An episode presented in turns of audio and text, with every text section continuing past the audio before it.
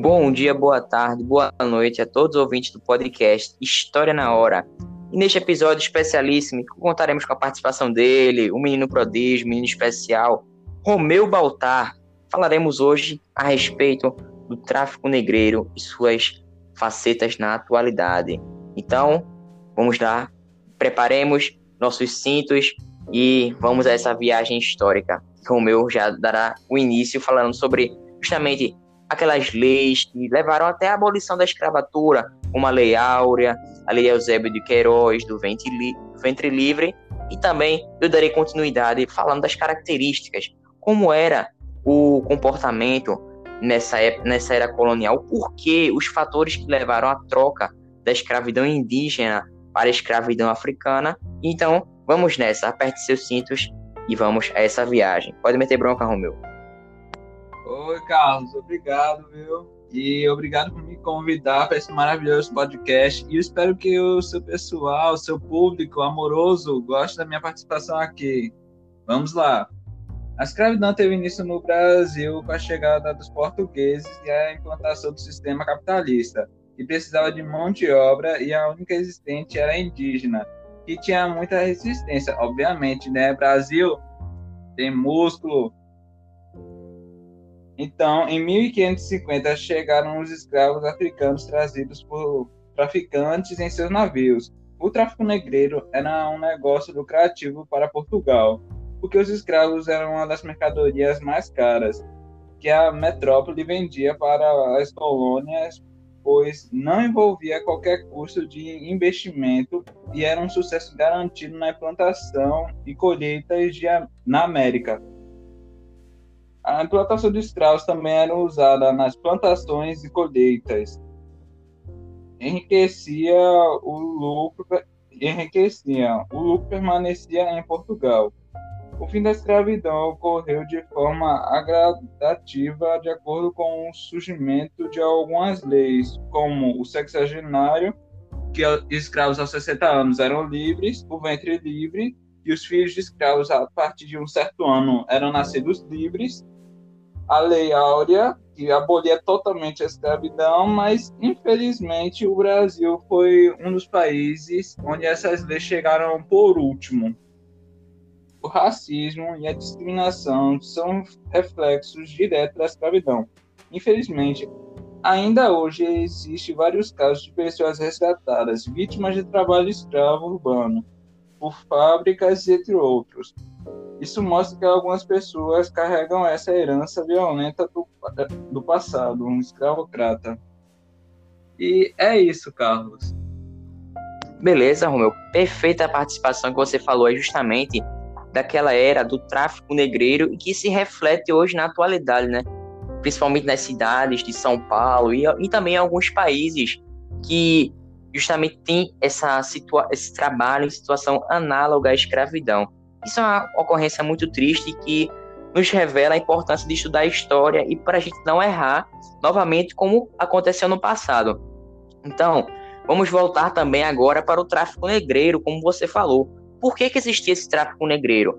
Ele era um mercado muito lucrativo, como você disse perfeitamente, e que ocorria entre os séculos XV e o século XIX, em que os prisioneiros eles eram comprados nas regiões do litoral africano, para serem escravizados na Europa e na América. Como você falou, existia esse fluxo de escravos nesses países.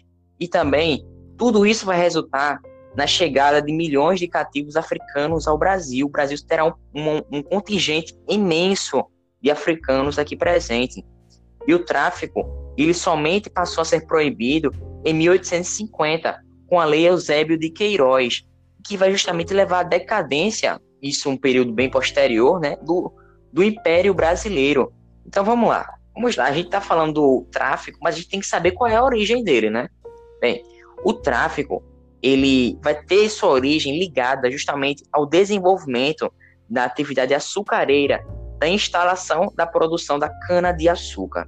Bem, temos que citar que esse tráfico ele era, ele era diretamente relacionado com a permanência de trabalhadores nos engenhos, ou seja, era necessária uma mão de obra mais qualificada, digamos assim.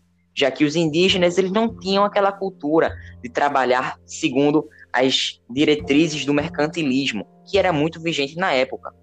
Bem, além disso, o tráfico estava ligado justamente com a redução da população indígena. Por que isso?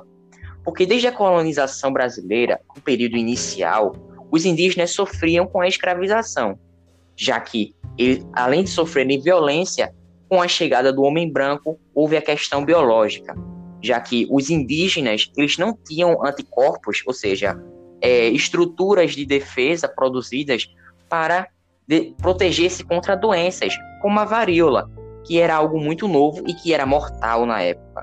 Bem, e era necessário despontar uma nova alternativa.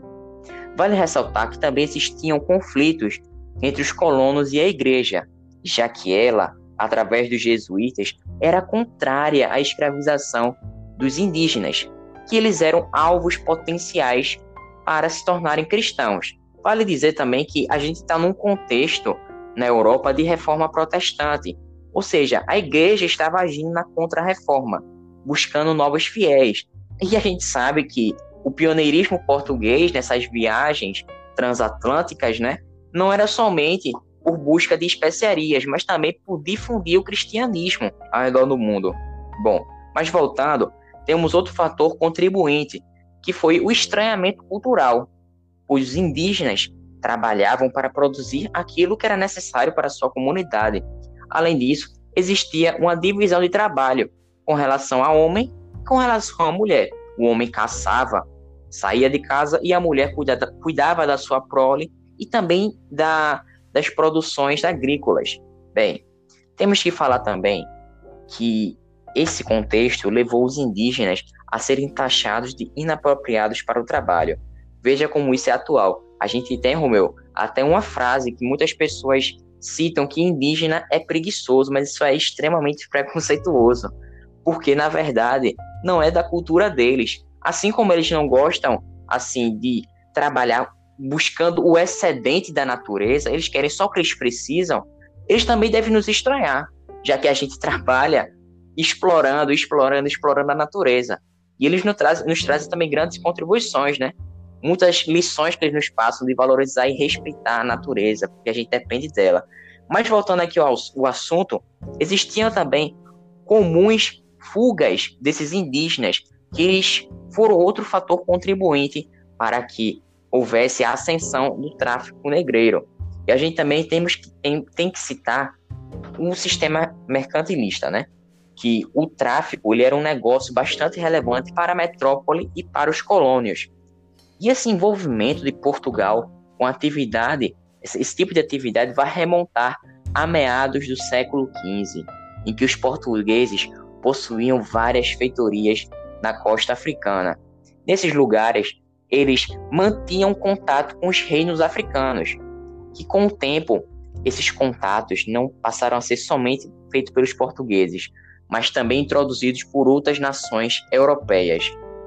Temos que citar uma das importantes nações, uma das importantes feitorias, desculpe, uma das principais feitorias na costa da África, que é que foi construída em Luanda, que segundo o historiador Roquinaldo Ferreira, Luanda cumpriu um papel fundamental como centro de formulação e execução de operações militares contra reinos africanos, e como base e foi base de intensa diplomacia entre europeus e africanos. Bem, esses escravos eles eram conseguidos a partir de traficantes que obtinham esse, esses, essas pessoas comprando-os como se fossem como se fossem prisioneiros, beleza, de guerra. Ou seja, eles compravam esses prisioneiros de guerra. Ou então eles obtinham essas pessoas por meio de emboscadas feitas por eles mesmos, pelos próprios traficantes. Bem, assim, esses esses cativos eles levaram até os eles eram levados até os portos a pé. Nesses lugares, eles eram marcados com ferro quente para marcar de qual comerciantes eles eram, eles iriam ser destinados. Veja aí a violência como era amplamente presente. Lá, eles eram trocados por tabaco, cachaça e pólvora, produtos que eram valorizados na época. Isso nos portos africanos. E assim eles eram transferidos para os seus locais respectivos através dos navios negreiros. Bem, temos que citar também que nesses navios guerreiros, também chamados de navios tumbeiros, era a existência de muitos escravos em um pouco espaço entre si. Também temos que citar a viagem de 60 a 100 dias, uma viagem muito longa, em que a alimentação era de pouca água e formada de misturas, como uma ração. Ou seja, a maioria daqueles escravos, eles não sobreviviam. Ou seja, eram muitos mortos e como aqueles corpos não poderiam ficar dentro do navio, eles eram despejados no mar. Perceba, veja o que isso resultou, veja como, quão grave foi e quantos mortos foram. Veja que esse fator de serem jogados no mar, a rota dos peixes foi alterada, já que eram tantos corpos que eles serviam de alimento para aqueles animais. Também vale ressaltar que a escravidão africana foi marcada por intensos castigos físicos e pela coisificação, já que o homem, o homem africano, ele era tratado como uma coisa, um objeto, sendo assim muito trabalho e uma pouca recompensa econômica. Assim, haviam fugas, revoltas e formações de quilombos, que o maior símbolo de resistência negra no Brasil vai ser justamente Zumbi dos Palmares. Bem, eu fico por aqui. Eu agradeço, Romeu, pela sua participação e também por você ter contextualizado historicamente e também falado da atualidade, né? Que esse assunto é tão presente no dia de hoje. Eu te agradeço, foi muito boa a sua participação, muito boa a sua fala. E é isso, pessoal. Agradeço. Se você quiser falar alguma declaração, Romeu, de despedida aí para o pessoal que está nos ouvindo, pode falar. Carlos, eu não tenho nada para falar, não se agradecer a você e ao pessoal por me ouvirem e, claro, por me convidarem. É a tremenda honra de participar desse podcast. Certo, Romeu, uma honra ter você aqui. Muito obrigado. A gente te espera no próximo podcast, Romeu, e também você, nosso ouvinte, que está aí sempre presente. Então, fiquem com Deus. Muito obrigado. Valeu. Falou.